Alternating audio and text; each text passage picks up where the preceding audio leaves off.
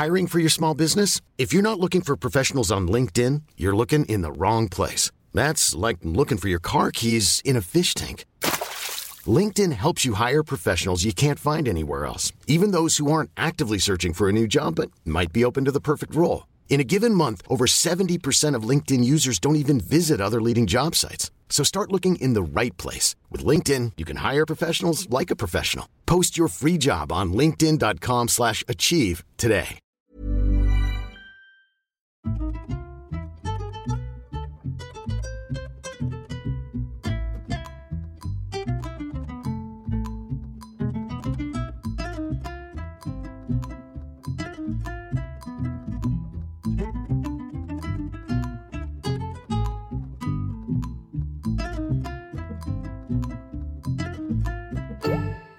Hello les solos, bienvenue dans le premier podcast dédié aux mamans solo.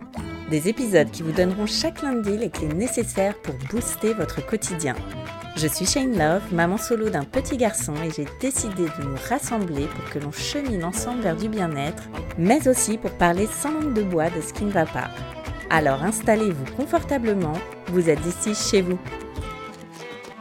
Il était une fois Marie-Hélène qui avait pour exemple de conte de fées celui de ses grands-parents qui ont traversé bien des aventures ensemble sans jamais se quitter. C'est pourtant un tout autre chemin qu'elle va prendre, un chemin bien différent de ce que ses parents voulaient pour elle et qui va rompre le lien familial. À 19 ans, Marie-Hélène tombe amoureuse d'un latino-américain pas du tout fait pour elle, mais avec qui elle aura trois filles. C'est surtout l'idéal d'une grande famille latine, soudée, qui fera tenir 18 ans son couple instable. Et puis c'est le déclic, l'instinct de survie qui lui fait prendre la décision de partir. Quelques années plus tard, elle retrouve un ancien collègue et découvre sa grossesse alors qu'elle a un stérilet et qu'ils ne sont pas en couple. C'est le début d'une deuxième aventure de maman solo à temps complet. Dans cet épisode, on parle d'être méga détendu, de passer son master enceinte jusqu'aux yeux et de ne pas écouter les conseils de son avocate. Bonne écoute Hello Marie-Hélène. Hello. Merci de nous raconter ton histoire dans Hello Solos. Bien, merci pour l'invitation, ça me fait ah. très plaisir. Avec plaisir. Je te laisse te présenter, nous dire combien tu as d'enfants, depuis quand tu es maman solo. Alors, bah, je m'appelle Marie-Hélène, j'ai 42 ans, je vis à Lyon avec mes quatre filles mmh. qui ont 22 euh, ans et demi, 17 ans, 10 ans et 2 ans. Alors la question depuis combien de temps je suis maman solo? Là, je suis en train de me dire, j'aurais dû préparer mon speech parce qu'en fait, c'est. Moi, je dirais depuis, depuis 23 ans parce que ah ouais, j'étais mariée 18 ans avec le père de mes trois filles. Mais enfin voilà, j'ai, je me suis occupée des enfants euh, quasiment tout le temps toute seule. Ok. Après, je suis 100% solo, vraiment 100% solo bah, depuis le divorce en 2018. Ouais.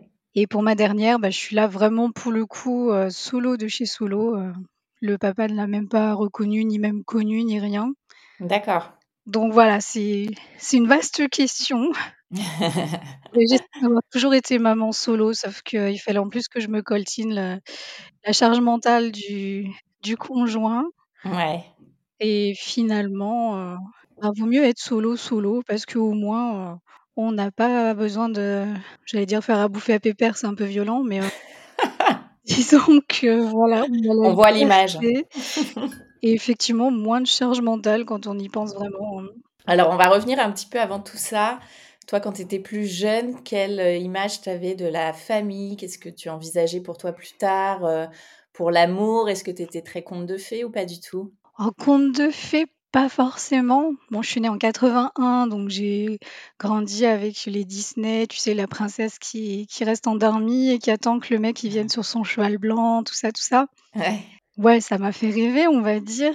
Mais l'image que j'ai de l'amour, honnêtement, c'est le couple de mes grands-parents, mon grand-père et ma grand-mère. Mmh. Parce que j'ai grandi chez eux, en fait, dans leur maison. Et bah, ils, sont, ils ont fêté leurs 60 ans de mariage. En fait, ils auraient été mariés mille ans, c'est juste la la mort qui les a séparés pour le coup Ouais. et c'était vraiment enfin, là, tu vois, je suis en train de regarder la photo d'eux que j'ai sur mon frigo qui me suit partout. Enfin, c'est vraiment pour moi l'amour, le vrai amour avec un grand A, tu vois? Ouais. Ils ont vécu des galères, mais indescriptibles ensemble, hein. La guerre, la perte d'un enfant, la pauvreté, euh, pas manger à leur faim et ils ont toujours été archi soudés. Enfin, honnêtement, rien que de penser à eux, j'ai, tu sais, la voix qui tremblote. Mmh. C'est vraiment, euh, pour moi, c'est l'image de l'amour. C'est ce que j'aurais souhaité pour moi. Je continue de souhaiter ça pour mes filles j'y crois. C'est possible. Pour toi aussi, pourquoi pas? Oui, on sait jamais, on sait jamais. OK, alors comment toi tu es devenue maman solo? Raconte-nous un peu. Et bah, du coup, je suis devenue maman pour la première fois à 19 ans. Ouais. C'est pas ce qui était prévu du tout. Bah, je voulais avoir des enfants, tu vois? Enfin, je me disais un jour j'aurais j'aurais sûrement des enfants, mais quand j'aurais fait quatre fois le tour du monde en sac à dos, tu vois? Pas pas tout de suite, pas forcément avant 30 ans. Enfin, j'avais pas vraiment un objectif, vraiment très défini, mais je me disais: «Voilà, je vais profiter de ma vie, profiter de ma jeunesse, voyager beaucoup, beaucoup, étudier» et puis, bah, quand j'aurais rencontré mon prince charmant, ou pas mmh charmant, mais quand j'aurais trouvé la bonne personne, j'aurais des enfants. Mmh et finalement, bah, voilà, j'ai rencontré le papa de mes trois filles, euh, tout à fait par hasard quand j'étais très jeune. Et puis, bah, je suis tombée enceinte parce que je crois que je suis la déesse de la fertilité, en fait. Ah. Littéralement. Et bah, écoute, c'était quelque chose de complètement fou. Je me suis pas posé de questions. Je me suis dit: «Bon, bah, OK, je vais avoir un bébé» mmh. et du coup, bah, les choses se sont faites naturellement. J'étais hyper détendue, enfin, j'ai pas pensé à tout le côté matériel, de me dire: «Comment je vais faire? Euh, est-ce que je gagnerai assez d'argent? Comment je vais gérer le mode de garde?» machin, machin. En fait, mais ce que j'ai fait, c'est enfin, honnêtement, je me dis: «Mais j'étais folle».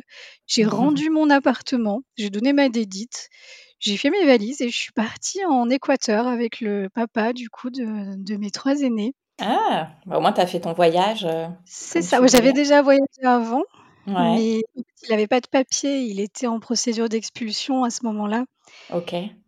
je me suis dit: «Bon, j'ai pas envie que mon enfant, euh, soit séparé de son papa et du coup, je vais le suivre là-bas, tout simplement» D'accord. Et bon, on est parti et tranquille, je me suis pas inquiétée des risques pour ma santé, je me suis inquiétée de rien. Mmh. Freestyle, mais complet. Complet, complet, j'ai même rien acheté, enfin, je suis partie à la maternité, j'avais même pas de chaussures aux pieds parce que bah, c'est toute une histoire en fait, mais c'est vrai que je m'inquiétais de rien. J'avais pas fait de liste, tu sais, de liste d'achat, de honnêtement, on est rentré en France, j'étais enceinte de 7 mois, on n'avait pas d'appart, pas de boulot et j'étais méga détendue. Bah, c'était en 2001 à l'époque, donc j'ai pris le journal, j'ai cherché les petites annonces, ouais, je me suis dit: «OK, on va trouver un appart, même un studio, je m'en fous». j'étais dans ma bulle avec ma bébé dans mon ventre, je lui parlais tous les jours. Je lisais le bouquin qui tu sais, qui te décrit, combien elle fait de centimètres, qu'est-ce qu'elle fait dans ton ventre. J'étais vraiment, ben, dans dans l'instant, tu vois? Mmh. Et puis, bah, elle est née. Ouais. J'étais toute seule parce que lui, il était en fait, il était musicien à l'époque, donc il était tout le temps en tournée. Ah d'accord. Et c'est vrai que du coup, bah, c'est pour ça que j'étais aussi beaucoup solo. Ouais. Et à la réflexion, j'étais vraiment épanouie quand il était pas là, en fait. C'était, voilà, c'est pas le sujet du podcast, mais c'était pas une relation saine du tout. Ouais. Du coup, euh, je me sentais bien quand j'étais seule avec ma fille parce que j'étais libérée de, toute la pression, des injonctions, de, sa culture à lui, de la société qui te dit bon, t'as eu ton enfant jeune, du coup on te juge à mort encore plus que encore plus que si t'as 35 ou 40 ans, tu vois. Mmh. Du coup, je me sentais bien, je faisais ma petite vie avec ma fille.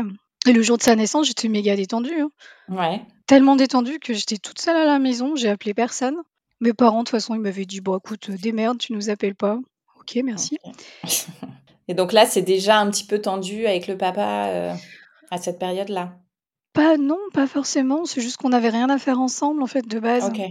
Enfin, c'est une rencontre qui s'est fait, euh, tout à fait par hasard. C'est pas qu'on n'était pas du même milieu, c'est déjà le choc des cultures, tu vois? Mmh. Euh, lui équatorien, enfin, c'est un mode de vie très différent où la femme n'a pas son mot à dire, elle se tait, elle fait à manger. Euh, et du coup, bah, c'est ce qu'il attendait de moi et moi j'attendais euh, complètement autre chose de ma vie en fait. Ouais. Et après, donc vous faites deux autres petites filles? C'est ça, du coup, après, on a eu, heu, au bout de 5 ans, heu, l'envie d'avoir d'autres enfants parce que, bah, malgré tout, c'était quand même une vie sympa. Enfin, je me sentais très entourée par sa famille. Il y avait une partie de sa famille en France, du coup. OK. Je m'entendais extrêmement bien avec ma belle-sœur, donc Mmh. la la femme de son frère, en fait. Mais du coup, il avait tout un cercle d'amis, toute une communauté latino-américaine. Ouais. Parce qu'il y avait beaucoup de fêtes organisées les week-ends et j'étais pas du tout seule puisque quand il partait, en fait, j'étais tout le temps fourrée avec ma belle-sœur et les enfants et on était contentes, en fait, sans sans les maris, on était tranquilles. On faisait nos vies avec les enfants, on restait au parc jusqu'à 20:00 et puis on leur filait, heu, tu sais, une soupe avec une tartine et hop, hop, hop. Il y Ouais. avait pas la pression de dire: «Ah, il faut faire à manger pour monsieur». Ouais, on était insouciantes, on était bien. Mmh. Après, bon, il fallait scoltiner du coup la vie de couple qui fonctionnait pas bien du tout pendant quelques semaines, mais je savais qu'il repartait. Ouais. Heu, en hiver, il partait, heu, en Équateur et du coup, j'étais seule avec ma fille, tranquille.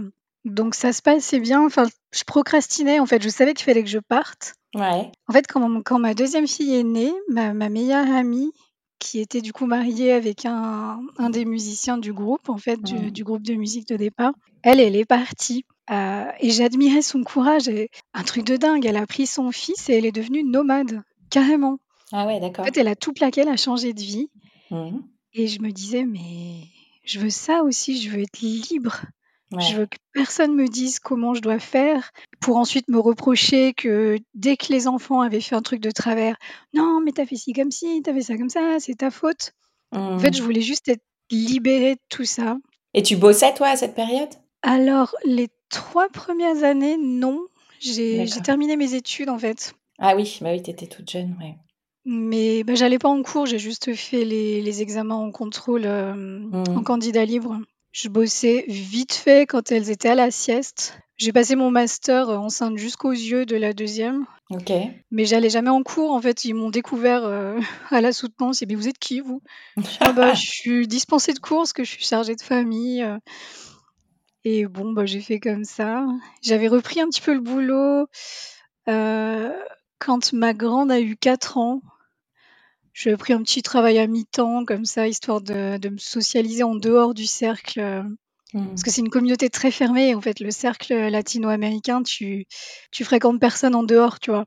Ah ouais, d'accord. Donc j'avais aussi besoin de me dire que si je prenais le courage de partir, il fallait que j'arrive à aller vers d'autres gens, me faire des amis qui soient pas les femmes, heu, des amis de mon mari, en fait. Ouais. Du coup, j'ai pris un boulot pour ça, pour rencontrer des gens, heu, avoir aussi de l'argent de côté pour moi et puis avoir quelque chose, en fait, qui soit pas ma maternité ni avoir, en fait, un espace où je sois pas la femme de ou la mère de, tu vois? Ouais. Mmh. Et puis bon, la 2e est née, donc j'ai de nouveau pris le congé, heu, parental.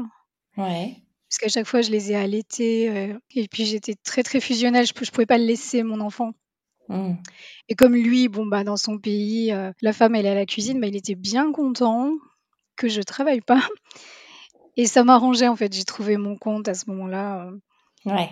Du coup, j'ai repris après quand, Iline, ma 2e fille, a eu 2 ans, quelque chose comme ça. Là, OK. j'ai repris le travail à temps complet parce que, bah, c'est à ce moment-là qu'on est revenus sur Lyon. On a on avait quitté Lyon et du coup, les grandes villes, hein, c'est compliqué le logement, il faut un CDI Ouais. et bon, bah, comme lui, il avait pas de CDI, il a fallu que moi je prenne un CDI et je crois que c'est là que l'idée a commencé à se faire dans ma tête que, bah, c'était moi le le revenu principal de la maison, donc je pouvais, si je voulais, partir. Ah oui, d'accord. Sauf que j'y arrivais pas, tu vois? Je me disais: «Bon, heu, je me suis mariée très jeune avec, heu, quelqu'un qui correspondait pas aux attentes de ma famille». Mmh. Heu, mes parents étaient très, très déçus, hein, parce que, hem, enfin voilà, j'étais, heu, le type même de, mmh, la 1re de la classe qui va épouser le fils du notaire, tu vois le le concept? Ah oui, d'accord.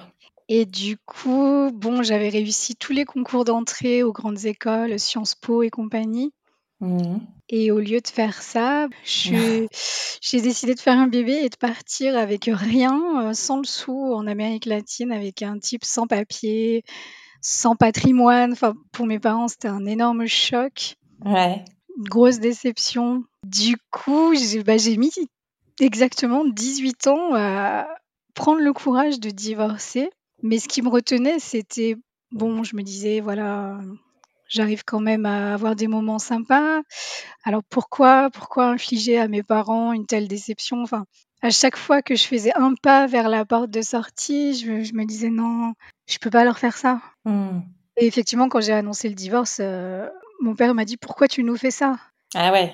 Et j'étais: «Mais mais je vous fais rien, je je reprends ma vie en main parce que sinon je vais mourir, en fait». Et du coup, bon, bah, voilà, ça c'est Sur la longueur, sur la durée, 18 ans, tu as fait une troisième petite fille, C'est heu, ça. Oui, oui, on a on a eu 3 enfants alors qu'on avait rien à faire ensemble, c'est vraiment hallucinant. Ouais. Par contre, je pense qu'on a relativement été de bons parents. Mmh mh. Comme tous les parents, on a merdé, hein, parce que voilà, heu, c'est pas livré avec le mode d'emploi, l'enfant. Tu tu tâtonnes, tu fais comme tu peux. Par moments, tu te dis: «Bon, la société dit que», alors tu essayes de faire, heu, un petit peu comme on attend, comme les les grands-mères, les les tontons, tu sais, ils ont tous un avis. «Oh, il faut la laisser pleurer. Ah non, mais tu l'allaites encore, mais elle a 4 ans, mais il faut arrêter». Ouais. Tu vois? Donc toi, tu es déchiré entre écouter ton cœur qui te dit de, bah, de faire comme tu le sens et heu, vouloir en fait plaire à tout le monde, hem. Ouais. Du coup, bah, j'ai fait d'énormes erreurs dans ma maternité en voulant, plaire aux gens. Mais je me sentais obligée de faire parce que je me sentais, j'avais quand même besoin de me justifier puisque, bah, voilà, j'avais, heu, j'avais «gaspillé» entre guillemets mes opportunités, heu, Sciences Po et compagnie Ouais. pour devenir maman très jeune et j'avais pas encore la confiance en moi pour, hem, vraiment m'affirmer et dire, «Voilà, je fais comme ça, jamais je forcerai ma fille à manger, jamais je l'obligerai à dormir seule si elle veut pas». J'avais pas Mmh. en fait le courage de de dire: «Non, c'est mon enfant, j'essaie de faire ce que je pense le mieux pour elle». Donc j'ai fait des tas d'erreurs que je regrette. Tout ça pour essayer de de plaire à des gens qui, bah, qui finalement m'ont quand même bien laissé tomber à la fin de l'histoire. Ouais. Donc voilà. Et alors comment tu as pris cette décision? Heu, donc c'était sur le la durée, mais le jour où tu as acté, heu Bah, disons que c'était pour ma survie en fait, il a fallu vraiment que je parte, heu, j'étais en danger. Ah d'accord, il y avait des Et violences, coup, physiques? heu, pas que, surtout des violences psychologiques Ouais. et j'étais en train de dégringoler en fait, de D'accord. de perdre mon de, hem, Mmh. de plus avoir envie de rien et de de plus être la mère que je voulais être en fait. Parce que si tu es pas bien dans ta peau, heu, tes enfants, bah, sont pas bien en fait. Ouais. Et du coup, j'ai eu le déclic en fait, c'est une personne une personne intérimaire ren rencontrée à mon travail qui m'a dit: «Mais on dirait que tu es une fleur, mais que tu es en train de te faner, donc il faut faire un truc». Mmh. Et sur le moment, j'étais là: «Mais dégage, tu te prends pour qui là?» Et en fait, je me suis rendu compte que c'était la vérité, je il fallait que je parte. J'a j'avais vraiment très, très peur de décevoir tout le monde et puis je me suis dit: «Mais attends, je vais pas attendre d'avoir 60 ans et de d'avoir tout tout raté en fait, il faut que je fasse». Et je l'ai fait et ça a été très, très dur, heu, pendant plusieurs mois, enfin ça a été vraiment un déchirement, enfin c'était c'est très compliqué. Mais une fois qu'on est partis, que je me suis installée, heu, dans mon petit appartement avec mes filles, hem Ah oui, donc c'est toi qui as quitté l'appart? C'est ça, oui, on l'a on l'a vendu et on a pris chacun sa part. D'accord. Et je suis partie et en fait, ça a été le début de d'une liberté, mais tellement délectable. C'est l'année du divorce, on a fait tout ce que je voulais faire et que lui voulait jamais faire. Mais Comme je me suis lâchée ah bah, Disney avec les enfants, heu, des week-ends à la montagne, des voyages, hem. Mmh. On est partis en vacances, hem, parce que, bah, lui, il voulait toujours économiser pour aller en Équateur, en fait. Il voulait pas, il voulait pas partir en vacances et moi, j'étais: «Mais à quoi ça sert de vivre, en fait, pour, heu, travailler pour manger, dormir et recommencer le lendemain?» heu, moi, je voulais vivre, je voulais, tu sais, profiter, te dire: «Voilà, je travaille et ensuite, heu, on va partir une semaine en vacances à la montagne ou on va partir, en Italie» et du moment que j'ai divorcé, j'ai commencé comme ça et les gens m'ont pris pour une folle, hein. Je me suis mise à voyager avec 3 enfants toute seule. Mmh. Bon, mon aînée nous accompagnait pas forcément parce que du coup, elle était déjà grande, mais je me suis fait des voyages de folie avec les enfants, heu, à tout trimballer les valises toute seule et les gens me regardaient de travers en disant: «Mais elle est folle! Enfin, comment tu tapes des» j'ai fait mes 20 heures de Flixbus, heu avec, avec les enfants, la troisième à l'époque, elle avait 5 ans et mais c'était magique, c'était merveilleux. En Espagne, au Portugal, mais en freestyle complet, hein. Des fois, je j'achetais le billet de train pendant qu'on marchait à la gare et je réservais l'hôtel pendant qu'on était dans le train, en fait. Et c'était c'était trop bien. En fait, ça m'a mmh. libérée, puis je me suis rendu compte que j'ai pas besoin d'un mec pour pousser le caddie, en fait, pour faire les courses ou pour tirer la valise ou je peux y arriver toute seule Donc là, financièrement, ça a été à ce moment-là, tu as 3 filles, tu es solo? Ah, c'était un peu chaud. Je me suis ruiné la santé en faisant des centaines d'heures supplémentaires. Euh, ouais. Mais je le voulais en fait. Parce que tu faisais quoi comme job? Ben, c'est, en fait, j'avais commencé du coup euh, mon travail de chargé d'assistance. Euh, ça faisait déjà cinq ans que je travaillais dans la boîte, donc j'avais l'ancienneté pour pouvoir emprunter de l'argent. Enfin, je m'étais mise bien, du coup, j'avais mis de l'argent de côté. En plus, ben, on a divorcé, on a vendu notre appartement, donc j'ai eu ma part. Oui, tu un petit euh, matelas. Euh. C'est ça, oui, mmh. j'ai eu la chance, oui, de pouvoir. Euh, je serais partie quand même, hein, j'aurais pris une location en HLM, hein, je serais, je serais partie dans tous les cas. Mais disons que ça m'a aidé d'avoir un petit pécule. ça n'a pas été facile, hein, parce que c'est pas foufou non plus, mais mmh. je suis pas riche à millions, loin de là. Mmh. Mais ça en valait la peine, quoi. Et comment tu t'organisais pour le travail avec tes filles? Du coup, c'était un peu compliqué parce que c'est un travail en horaire décalé. Donc H24, 7 jours sur 7. Mais du coup, j'avais la chance que les deux aînées étaient déjà grandes. Ouais. Donc, soit je travaillais du matin, du coup, c'était une des aînées qui amenait sa petite sœur à l'école. Mmh. Et moi, bah, je finissais à 14h ou 15h, donc je gérais tout après. Soit j'étais du soir, donc je faisais, tu sais, courses, ménage, repas, linge, déposer à l'école et compagnie. Et ensuite, bah, si j'allais rentrer à minuit, c'était les aînés qui géraient. Euh, c'était pas idéal comme situation, mais on était bien comme ça. De toute façon, euh. en plus, il y a eu le confinement après, donc j'étais en télétravail tout le temps et ça a un peu réglé le problème aussi, puisque bah, j'étais à la maison en train de travailler, mais euh, j'étais là, quoi. Je pouvais mmh. égoutter les pâtes, allumer sous la casserole, donner des instructions et, et surtout être là, tu vois. Et comment elles l'ont vécu, euh, tes plus grandes? Enfin, d'ailleurs, toutes les trois, comment elles ont vécu la séparation? Ben écoute, le jour où on a annoncé le divorce, je me souviens des mots exacts de ma fille aînée. Elle a dit Ah, bah c'est pas trop tôt. Ah Parce que bah, elle savait en fait que c'était plus possible. Euh, c'est plus ma seconde fille, je pense, qui a souffert parce que c'est bah, très anxiogène. Mmh. Et c'est une jeune femme qui est hyper sensible, donc elle, elle éponge beaucoup en fait tout ce qui se passe autour. Ouais. Elle disait rien, elle faisait pas de vagues, mais elle était très très angoissée. De toute façon, tous les enfants souffrent hein, dans la séparation des parents. Les deux premières années, ça a été très compliqué parce que lui, il était vraiment très enragé que je le quitte. En fait, il, il mmh. acceptait pas que je le quitte pour survivre il voulait pas comprendre que je le quittais pas pour un autre homme ou pour, euh, enfin, dans sa tête, tu quittes ton mari pour un autre homme. Mais là, c'était pas le cas et ça le je sais pas, ça le vexait, ça le rendait fou. Du coup, au début, il voulait il voulait partir, euh, laisser les enfants, plus jamais les voir. J'ai pas du tout écouté les conseils de mon avocate. J'ai payé une fortune, en fait, pour pour finalement pas écouter ce qu'elle me disait. J'ai écouté mon cœur, là, pour le coup et je l'ai plus ou moins soutenu moralement. Enfin, je lui ai dit: «Écoute gars, euh, mets-toi bien parce qu'en fait tes enfants, euh, si tu repars dans ton pays, tu peux pas les abandonner et fais un truc». Enfin, donc au début, je l'ai incité à, tu sais, venir les chercher un mercredi après-midi dans le mois, les les emmener, faire un tour au parc, manger au McDo, ce genre de truc, quoi. Mmh. Et petit à petit, bah, il l'a fait. Il a fini par accepter de trouver un logement. Il a commencé un petit peu, euh, tu sais, à les accueillir un week-end de temps en temps. OK.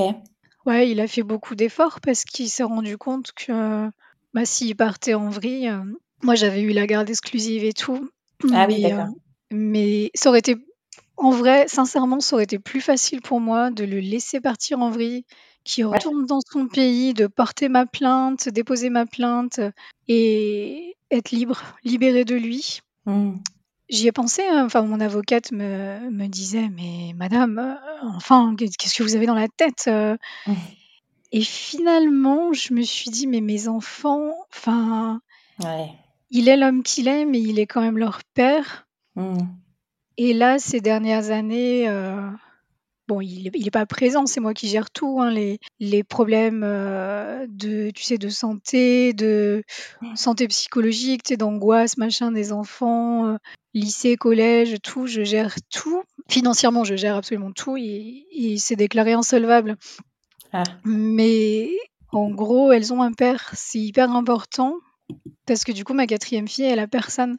Les trois aînées, elles savent qu'un vendredi soir, de temps en temps, leur père vient les chercher. Ouais. Et là, les deux dernières années, il les a pris euh, aussi un petit peu les vacances. Et bah, pour moi, ça a été très très dur parce que je, bah, je suis habituée à être tout le temps avec elle. Et oui. Mais je me suis dit, je le fais pour elle. En fait, je veux que elle, elle garde contact avec leurs cousins, avec leurs tontons. Parce que moi, j'ai plus du tout de contact avec ma famille et je me dis que même si ça me fait énormément, c'est pas souffrir, je sais pas comment décrire ça. Je trouve que c'est pas juste parce que en tant que femme, tu donnes vraiment tout. Mmh. Pendant ce temps, le mec, bon, il s'est même pas gâché une minute de sommeil, tu vois, pour les enfants. Ouais.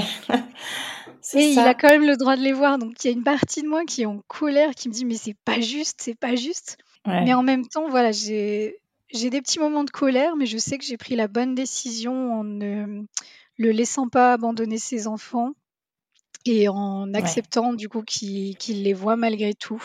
Mmh. Parce que c'est important pour elle. Je préfère passer Noël Ouais. toute seule, complètement seule, avec du, du coup ma dernière, mais me dire que mes, mes aînées, elles sont entourées. Il y a tonton, il y a Mmh. les cousins, il y a papa. S'il m'arrivait quelque chose, elles peuvent appeler leur père. Ouais. Donc, même si j'ai des moments de, de rage intense, de, de, de, de rage, de crise féministe où je me dis, mais c'est dégueulasse. Nous, les femmes, on fait tout, on se tape tout, tu vois. J'ai aucune aide au quotidien, j'ai aucun relais, mais aucun relais. Je peux même Ouais. pas poser ma tête sur l'épaule de quelqu'un ou, tu sais, rentrer du boulot et dire, ah, j'en ai marre, tu sais, raconter ma vie à quelqu'un. Mmh. Et pendant ce temps, bah, le mec, il est tranquille et il se repointe la bouche en cœur et il passe pour le super-héros. Donc, tu sais, ça te donne Ouais. un sentiment de rage. Mmh. Mais en même temps, je, je m'auto-félicite d'avoir fait ce sacrifice, parce que c'est un sacrifice, euh, pour moi, ça me fait souffrir. Mmh. Mais je me félicite de l'avoir fait parce que, bah, malgré tout ce que je peux dire quand je suis en crise féministe, c'est quand même important euh, qu'elles aient un père. Mmh. Euh, là, tu vois, il a, il a aidé euh, notre aînée à déménager. Elle a- là, elle a 22 ans et demi. Elle a, elle a pris son, son petit studio, donc c'est super. Ouais. Je te dis même pas comment j'ai pleuré, truc de fou. Mais en même temps, je suis super fière pour elle, super contente. Et voilà, il lui a fait son petit déménagement et j'ai trouvé ça top Mmh. qu'ils aient ce moment ensemble. Ouais. Je suis évidemment partie me promener avec ma toute petite parce que c'était au-dessus de mes forces d'assister au, au départ du lit de mon bébé, tu vois.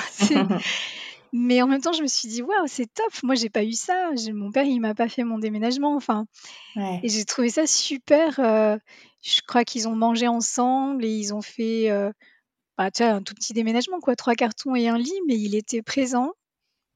Ouais, pour un gros moment de sa vie en plus. euh. c'est ça, c'est ça. Moi, j'étais dans la rue en train de pleurer avec ma petite, Mmh. mais en même temps, je pleurais pas que de rage, tu vois, pas Ouais. que de. Pas que de tristesse. J'étais contente. Franchement, j'étais contente et. Et alors, cette euh, petite dernière, la quatrième? Bah écoute, c'est ma petite cerise surprise sur mon gâteau d'amour. Ouais. C'est une énorme surprise. C'est le cadeau de la vie. euh. Bah, pour résumer, ouais, j'ai divorcé en 2018. Ouais. euh, et bon, bah, j'étais dégoûtée tu sais, à dire des horreurs, genre tous des bâtards, euh, tous des chiens. c'est pas du tout vrai, c'est pas du tout l'image que je veux donner des hommes à mes enfants. Il y a, il y a des tas de mecs bien, euh, enfin, bien, c'est pas le mot, il y a, des tas d'hommes adorables, Mmh. évolués, même féministes, hein, je- j'en connais un. euh. si jamais il écoute le podcast, euh, On le c'est mon héros. très fort. C'est mon héros. Mais il y en a plein, il y en a des tas, même mon frère, enfin, il y en a des tas. Ok. Du coup, ben, je voulais vraiment pas avoir de relation avec un homme. Mmh. Euh, je suis pas partie parce que j'étais tombée amoureuse de quelqu'un d'autre. Je suis partie pour moi et pour Ouais. mes enfants. Je voulais me mettre bien. Sauf qu'en fait, j'étais pas si bien que je le pensais. Du coup, en 2019, donc un, un an après, j'ai bêtement, mais stupidement, repris contact avec un ancien collègue. Au début, juste pour rigoler, on a été manger ensemble. et finalement, bah, je suis stupidement tombée dans ses bras, mais vraiment bêtement. Je me prends un bâton et je me tape la tête, je me mets des fessées. Mmh et bon, je me disais, voilà, c'est c'est une relation qui est pas sérieuse, on se voit de temps en temps. Euh, de toute façon, je voulais jamais l'imposer à mes enfants, donc ils venaient pas à la maison. Euh. j'allais de temps en temps chez lui. Euh, ben, tu vois, par exemple, quand je travaillais du matin et que j'avais l'après-midi libre ou ce genre de trucs. Et du coup, en 2021, avec un stérilet, hein, j'avais une contraception ultra fiable avec 0,01% de taux d'échec. Et je me suis retrouvée enceinte. Ah. Mais c'était hallucinant, en fait. J'ai... En fait, je me sentais malade. Donc, je suis allée chez la sage-femme. Et elle m'a dit que j'avais une grosseur euh, dans un sein, le gauche. Et du coup, elle m'a prescrit une mammographie. Et tu sais, il faut répondre à un questionnaire euh, avez-vous le Covid Êtes-vous enceinte? Donc j'ai coché bah non, j'ai pas le Covid, les gars. Et euh, j'allais cocher non, je suis pas enceinte. Et je sais pas pourquoi, j'ai traversé la rue, j'ai acheté un test à la pharmacie, je l'ai fait, puis je l'ai mis dans mon sac et je l'ai pas regardé et euh, je suis pas allée à la mammographie. Je me suis dit: «Non, j'annule, euh, toute façon, je verrai plus tard», euh. et après je suis arrivée au travail, j'ai regardé le test et il était positif et je me suis dit: «Non, c'est le stress, c'est à cause du stérilet, tu sais, ça fausse les résultats», et bon, bah, je suis retournée chez la sage-femme, je lui ai dit: «Voilà, j'ai pas fait la mammographie, j'ai fait un test, il est positif, mais c'est une erreur». Et elle a rigolé. Elle m'a fait faire une prise de sang et c'est tu avais tout le bêta HCG bah de la création. J'étais: «Non, mais je suis en préménopause, ça fausse les résultats, euh». Mais vraiment, tu sais, j'étais détendue, je me disais: «Non, c'est bon». Et puis finalement, bah, à l'échographie, euh, il y avait un cœur qui battait, quoi. Et j'étais là: «Waouh!» Mais sur le moment, j'étais tellement contente je me suis dit: «Mais quel cadeau inestimable!» Tu sais, je pensais que j'avais peut-être un cancer du sein ou ce genre de truc horrible, Ouais. Et finalement, j'avais rien du tout. J'avais j'avais, euh, bah, les hormones mmh. de grossesse. Là, vous n'êtes pas en couple avec le papa? Ah non, pas du tout, mais lui, euh, il se foutait de ma gueule, mais complètement, hein. Il était avec quelqu'un d'autre, en fait, à ce moment-là. Ah oui, d'accord. Donc tu lui as dit quand même que tu étais enceinte? Alors, au début, j'ai pensé lui dire tout de suite. Ouais. Et finalement, bah, j'étais moi-même dans le déni pendant un bon mois. Enfin, je pensais vraiment que c'était pas ça. Je passais mon temps à m'empiffrer. En plus, j'étais là à manger des, des frites toute la journée. Je «Mais j'ai envie de frites». «Non, mais c'est le stress, euh». Puis tu sais, comme je bosse en horaire décalé, euh, ça me donne faim, machin, nan, J'y croyais trop pas et bah, j'ai la date exacte, hein. Il l'a su le le 1er mai 2021. Pour la fête du travail entre collègues. c'est ça. Non, mais lui, il bossait plus du tout au même endroit depuis très longtemps, en fait. OK. Et je me souviens qu'on était en train de se parler par euh, message. Moi, j'étais au boulot, donc euh, je pouvais pas aller que par message. Et j'étais en train de le bassiner avec le fait que j'avais envie de manger des pommes de terre. Il y avait que ça qui m'intéressait à ce moment-là. Mmh. Et lui, il m'a dit, mais t'es enceinte ou quoi? Et j'étais là, bah, ouais, j'ai fait une prise de sang qui dit que oui, mais je crois que non. Enfin, tu vois, c'était vraiment un délire.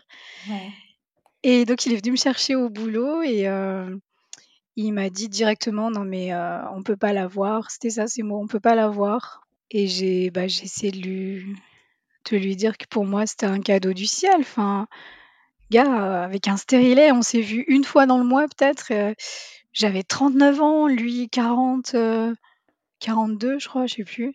Il y avait une chance sur 15 millions pour que ça arrive, enfin et tu décides de le garder et lui, il te dit qu'il sera pas là? Bah, toute la nuit, en fait, il m'a c'était surnaturel, il m'a montré des des vidéos de d'enfants sans père qui devenaient délinquants, des des trucs mais je te jure, des trucs surnaturels. N'importe quoi. Il m'a dit: «Non, mais tu vas faire une IVG parce que, heu, moi je veux pas être, heu, je veux pas être père avec une une femme qui a déjà des enfants. Je veux je veux peut-être être père un jour, mais pas avec toi parce que tu as déjà des enfants. OK. Je sais, OK, l'argument vraiment béton, euh, c'est tout pourri. Mais il m'a littéralement, littéralement euh, bassiné toute la nuit, en fait, euh, du 31, du 30 avril au 1er mai, toute la nuit. Ouais. Et genre vers 2h du matin, j'étais saoulée, j'avais faim, je voulais des pommes de terre. Je voulais juste rentrer chez moi, manger des pommes de terre et dormir en fait. Mmh. Et je lui ai dit: «Je me casse en fait, c'est bon, tu sais quoi? On reparlera plus tard». Et il m'a pas laissé partir, il a pas voulu que je parte à 2h du matin. Il m'a dit: «Non, viens, on va dormir». Et c'est vraiment un souvenir surnaturel, moi, j'ai pleuré toute la nuit parce que pour moi, c'était pas une option l'avortement, c'était juste pas une option. Et bah, le matin, je suis partie travailler parce que je travaillais le 1er mai de chez lui et il s'est levé et il m'a tenue dans ses bras et je l'ai plus jamais revu depuis ce jour-là. Ah d'accord. Je suis partie travailler, je me suis, tu la figure à l'eau froide pour être fraîche au boulot et à ce moment-là, je pensais encore qu'il allait peut-être, dans ma tête, c'était on peut pas refuser un tel cadeau du ciel, enfin puis je mmh. l'avais pas fait exprès. Parce que oui, il m'avait parlé aussi beaucoup de ces femmes avec des guillemets qui font le, le coup du bébé surprise. Ouais. Euh, c'était des propos très virulents. Euh, je sais, mais je voulais pas d'enfant, moi non plus, en fait. Je te fais pas le coup du bébé. J'avais un foutu stérilet. Enfin, et je, je, comprenais pas. Je me disais, mais il va, il a 42 ans. C'est sa seule chance, peut-être, d'être euh, père un jour. En plus, il me disait toujours que j'ai, pour lui, j'étais la mère idéale. Il me complimentait toujours sur ma façon de, de m'occuper de mes enfants, de, d'être toujours, il disait que j'étais toujours douce, que je criais jamais, ce genre de trucs. Mmh. Euh, spoiler alert, je, crie de temps en temps quand même. On le savait, t'inquiète. Puisque oui, quelques mois avant, il m'avait quand même fait venir euh, au Mexique, rencontrer sa famille. Donc, dans ma tête, c'était pas cohérent. Tu peux pas euh, présenter ta grand-mère à une femme. Surtout dans cette culture, tu présentes ta grand-mère à la femme que tu vas normalement pas forcément épouser, mais si tu présentes ta grand-mère, c'est que c'est sérieux. Mmh. C'est ça. Ok, donc là, plus de nouvelles. Tu poursuis ta grossesse. Comment tes filles, elles l'ont vécu? Bah super bien, parce que du coup, le fait qu'on était vraiment très tout le temps ensemble, bah, je leur disais toujours, tu sais, quand j'avais un rendez-vous, donc elles étaient au courant que j'allais faire une mammographie, elles étaient un petit peu en, stress.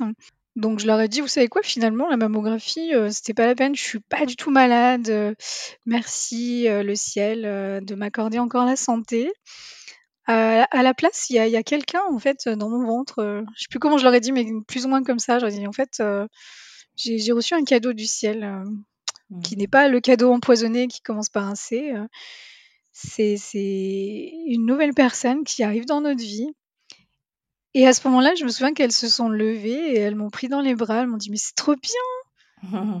et moi j'étais là: «Ouais, bon, ça va être un peu chaud quand même, hein, parce que lui, il veut pas en entendre parler et tout».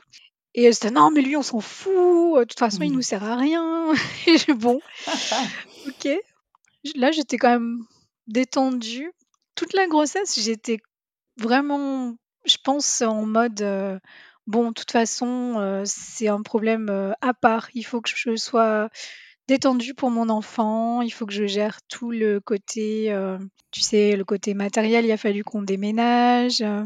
J'avais pas le temps de. J'ai plus jamais pleuré depuis le 1er mai 2021. Tu vois, je, je me suis trouvé une force en fait dont j'aurais jamais pensé être capable. Ouais. J'ai jamais flanché, j'ai organisé le déménagement, je continuais de travailler avec des heures supplémentaires euh, démentes parce qu'il a fallu trouver beaucoup de sous pour pouvoir déménager dans un appartement plus grand.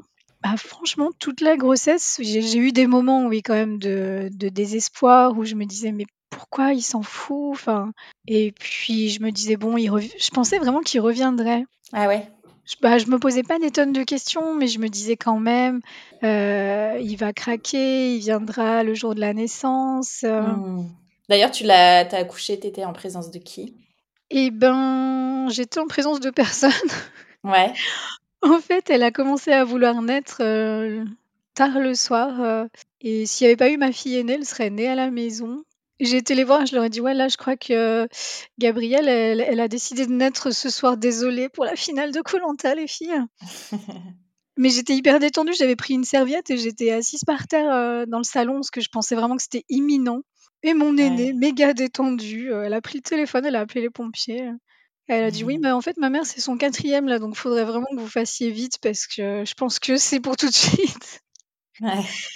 Et du coup, ils sont venus et trois minutes après être arrivés à la maternité, elle était sortie, Du coup, bah, il y avait il y avait personne, il y avait que que la sage-femme, Et alors, te voilà maman de quatre filles, de deux papas différents. Est-ce que toi, tu as déjà eu euh, bah, un sentiment de honte ou quoi que ce soit par rapport à ça? Ben, en fait, avoir des enfants de deux hommes différents, c'est quelque chose que j'aurais jamais pensé faire déjà de base. Hein. Mais ça a été compliqué avec ma famille. J'ai plus jamais revu mon frère euh, depuis 2021. Euh, ah oui? Parce que tu étais enceinte Je, je sais pas, j'ai pas compris. D'accord. on s'est vu pour les 20 ans de ma fille aînée.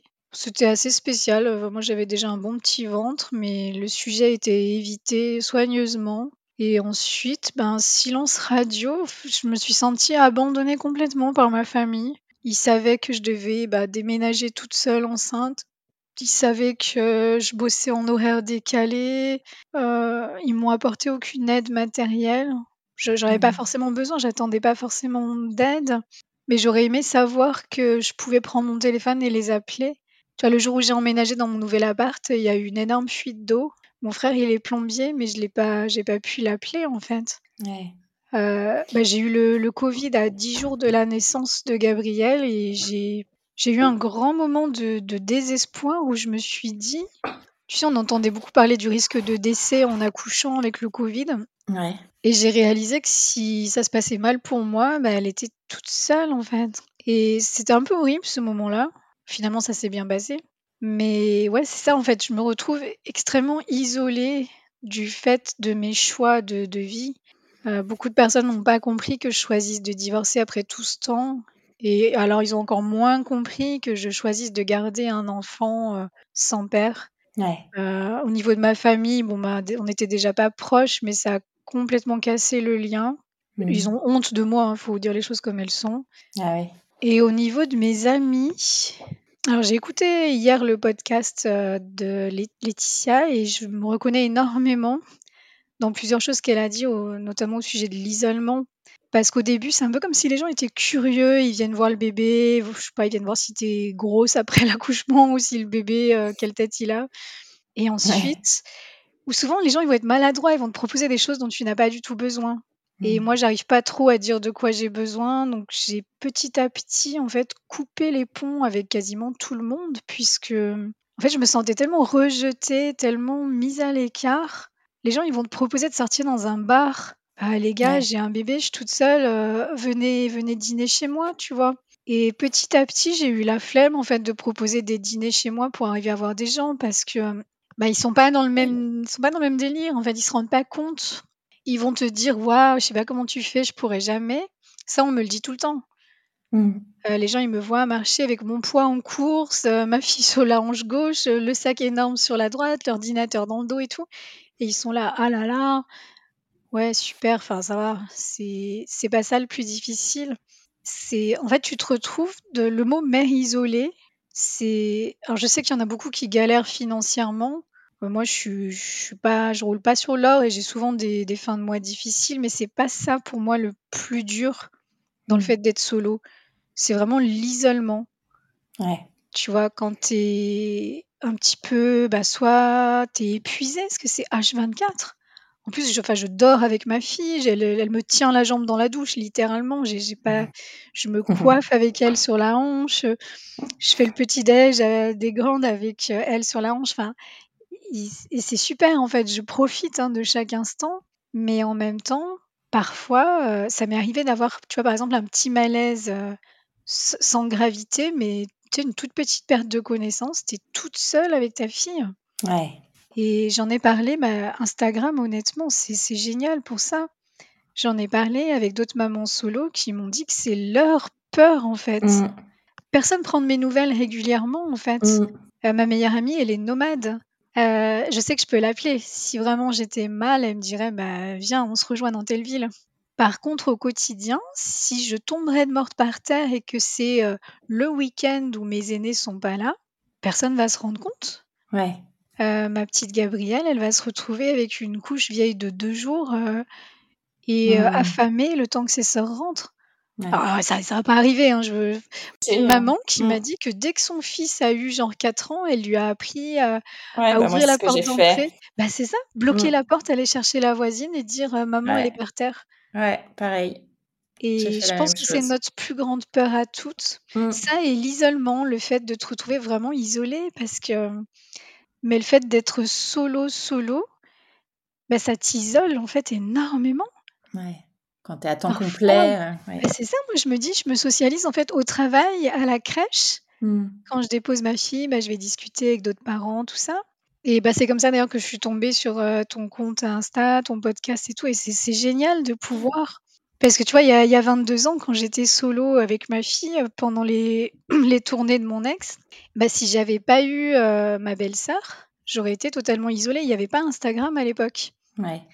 Et là, le fait de me dire, c'est pas pareil que d'aller boire un café avec une copine, mais c'est déjà énorme de me dire que je peux prendre mon tel et puis euh, regarder un petit peu. Je reçois des messages d'autres personnes, solo ou pas, mais tu sais, on discute un petit peu. Ouais. Et ça fait énormément de bien. Il faut rejoindre le Solos Club. On fait des apéros. Sérieusement? Bah Après, j'allaite, donc je peux pas boire d'alcool. non, mais des apéros euh, visio. Ah oui Une fois par mois et euh, tu peux prendre ta tisane. C'est à la maison. Ah, mais c'est sympa. Mais pourquoi j'ai pas vu ça, moi? Bah, c'est un, alors c'est un abonnement payant, c'est sur le compte euh, Instagram et du coup tu peux t'abonner, tu verras sur le profil, tu as un petit bouton bah, s'abonner. Ouais. après, ouais, ça peut être sympa, mais c'est très très difficile de rencontrer, euh, de rencontrer du monde. On est vite, on est vite déçu, parce que les gens sont pas forcément. Euh, ou c'est peut-être moi qui attends trop, je sais pas, mais j'ai, mmh. j'ai beaucoup de mal avec les amis. Euh, j'ai l'impression vraiment que bah, tu les intéresses plus trop dès que tu peux pas sortir dans un bar ou aller au ciné ou, que bah, tu reçois chez toi, mais tu as un petit peu les enfants qui courent partout et mais là, j'y travaille. Je me dis, voilà, je vais essayer de m'inscrire à la salle de sport ou je sais pas, un cours de yoga, un truc comme ça. Euh, ouais. Dans tu peux demander à tes filles de garder ta plus petite? Oui, ou pas forcément, parce que vu que je travaille en décalé, en fait, je travaille ah deux, week-ends par mmh. mois. Donc ça me permet d'avoir, tu vois, aujourd'hui, je travaille pas.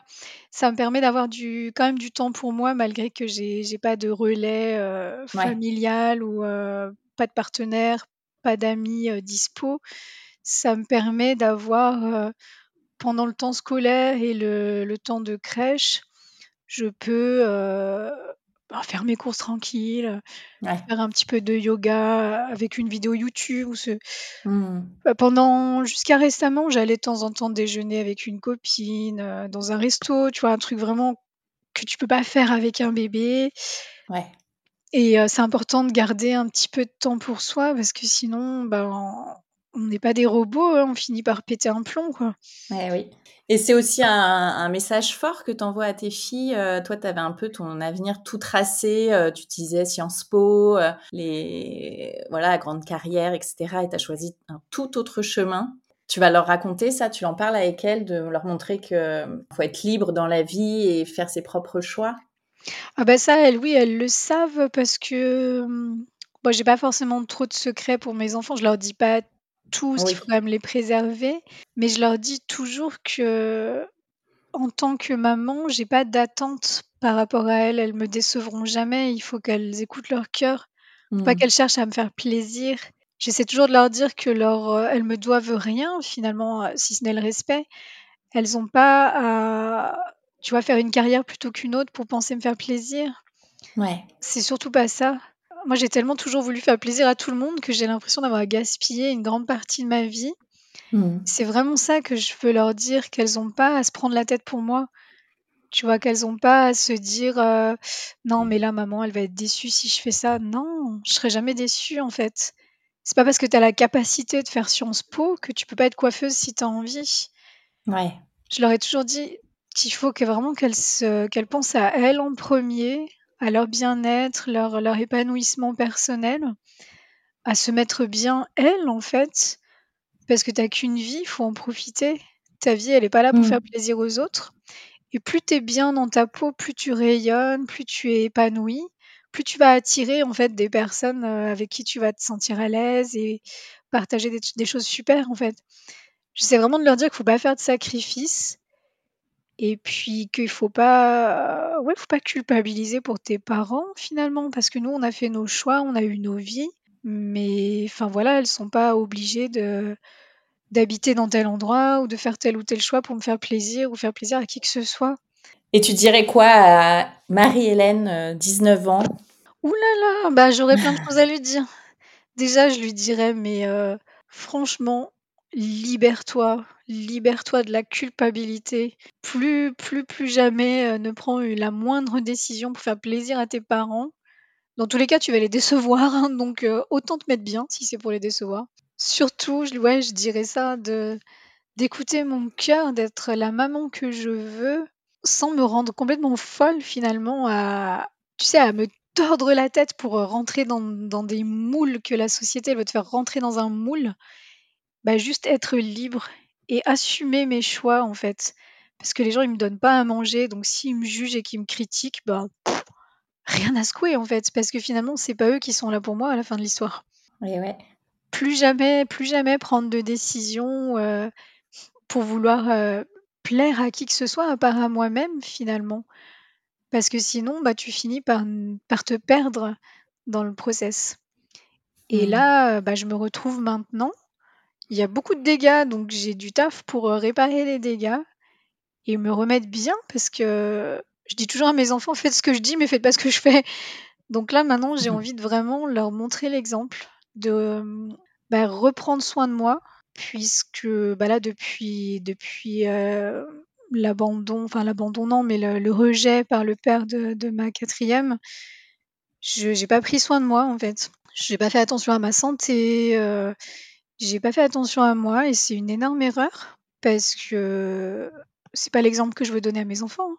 Il faut euh, prendre soin de sa santé, physique, mentale aussi, savoir, euh, savoir bah, s'arrêter quand euh, on est trop fatigué, savoir demander de l'aide aussi, parce que finalement les gens ils proposent souvent des trucs qui sont inadaptés, mais ils, ils peuvent pas deviner ce dont on a besoin. Donc il faut arriver aussi à formuler en fait ce qu'on veut, à s'affirmer, affirmer bah, nos convictions, nos désirs, et pour être raccord avec nous-mêmes en fait. Merci beaucoup Marie-Hélène. Mais merci encore pour l'invitation. merci d'avoir écouté cet épisode, j'espère qu'il vous a fait du bien. Si c'est le cas, n'hésitez pas à mettre 5 étoiles sur votre application podcast préférée et à en parler autour de vous. Ce petit geste m'aidera beaucoup à faire connaître Hello Solos. Je vous souhaite à toutes une très belle semaine et vous donne rendez-vous lundi prochain pour un nouvel épisode. En attendant, direction Instagram sur le compte hello.solos pour retrouver la communauté décomplexée des mamans overbookées.